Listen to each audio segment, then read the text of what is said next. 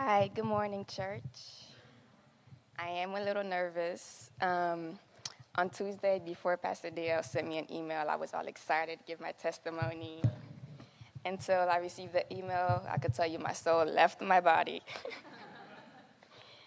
okay, so good morning. My name is Leina Meradin, and I am a 24 year old college student studying education, early childhood education to be more specific.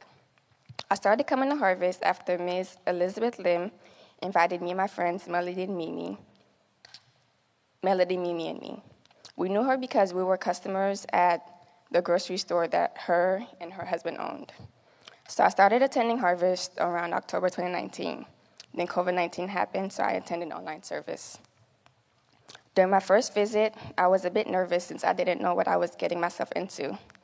I didn't, it didn't really hit me that I was coming to a Korean American church until I saw two two people bowing at us at the entrance. Me and the girls looked at each other and thought about turning back around, but I'm glad we didn't. In my culture, we like to dress up on Sundays. So walking in the harvest and sitting behind an older gentleman wearing shorts with socks and sandals was the funniest thing to me. Because I thought I was going to walk into a church filled with everyone wearing all black and dressed up real fancy.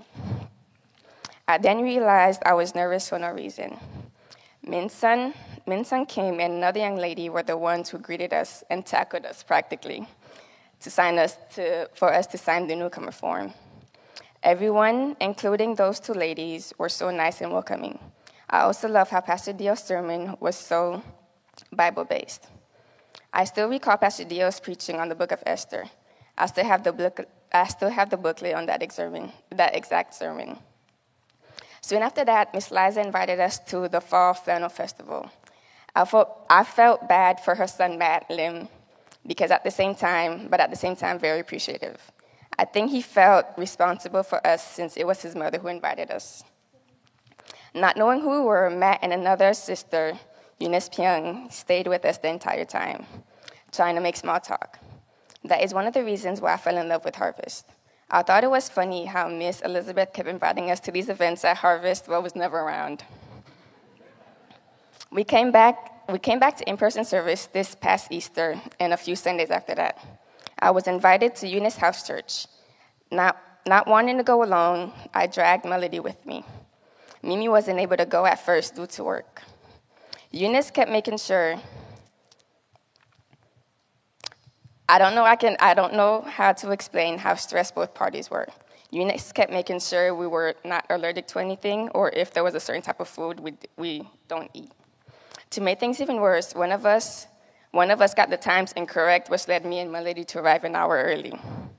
Not wanting to go inside the house and sit there for an hour long, and the fact that we had to use the bathroom, we ended up going to Publix around the corner. We walked around until it was time to go back. Let me tell you how grateful I am for that day. Other than Sunday service, Thursdays became a day that I would always look forward to because of house church. Eunice House Church was Eunice House Church has some of the best people and filled with such different personalities. And they may be a little crazy too, but I wouldn't have it any other way. If you ever have if you ever have a conversation with me about house church, I will always tell you that Eunice House Church is the best house church.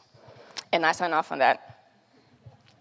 I don't think I can I I don't think I can get tired of saying this, but Eunice and Sung are some of the most thank, thoughtful, kind hearted people I've ever met, and I will forever be grateful for them. Harvest is so family oriented, and it made me realize how much I was lacking community in my life. I am an introvert, and I love to be alone. I love my alone time. And coming to a mega service every Sunday, prayer meetings every Wednesday, house church on Thursdays, and even house church on Thursdays, and even SNF on Saturdays especially Korean school on Saturdays too. I realized how much I was missing out and how Harvest has become a big part of my life. I wouldn't have it any other way. I remember coming up to Pastor Josiah one Sunday telling him I wanted to help out with SNF, but the youth intimidated me a little bit. But he kept reassuring me that they are one of the sweetest groups, and he was right, even if only 5% of them remember my name. I have a 13 year old brother who has a learning disability and a speech impairment. He thinks he could beat me up because he's taller than me. I took him to SNF one night, a little worried because he is a bit different, but seeing how the youth accepted him with open arms washed all my fears away.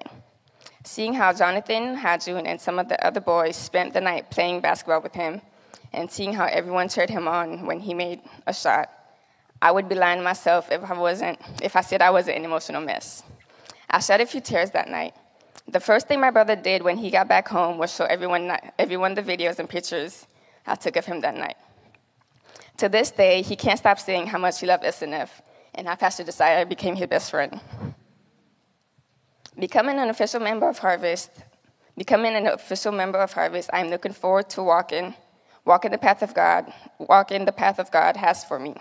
I'm looking forward to all the new experiences and people I will get to meet. I vow to be a loyal member and to be a use, to be of use any way I can. Finally, I want to say thank you to everyone who took the time to get to know me. Thank you for letting me, par- letting me becoming part of your community and church. Thank you.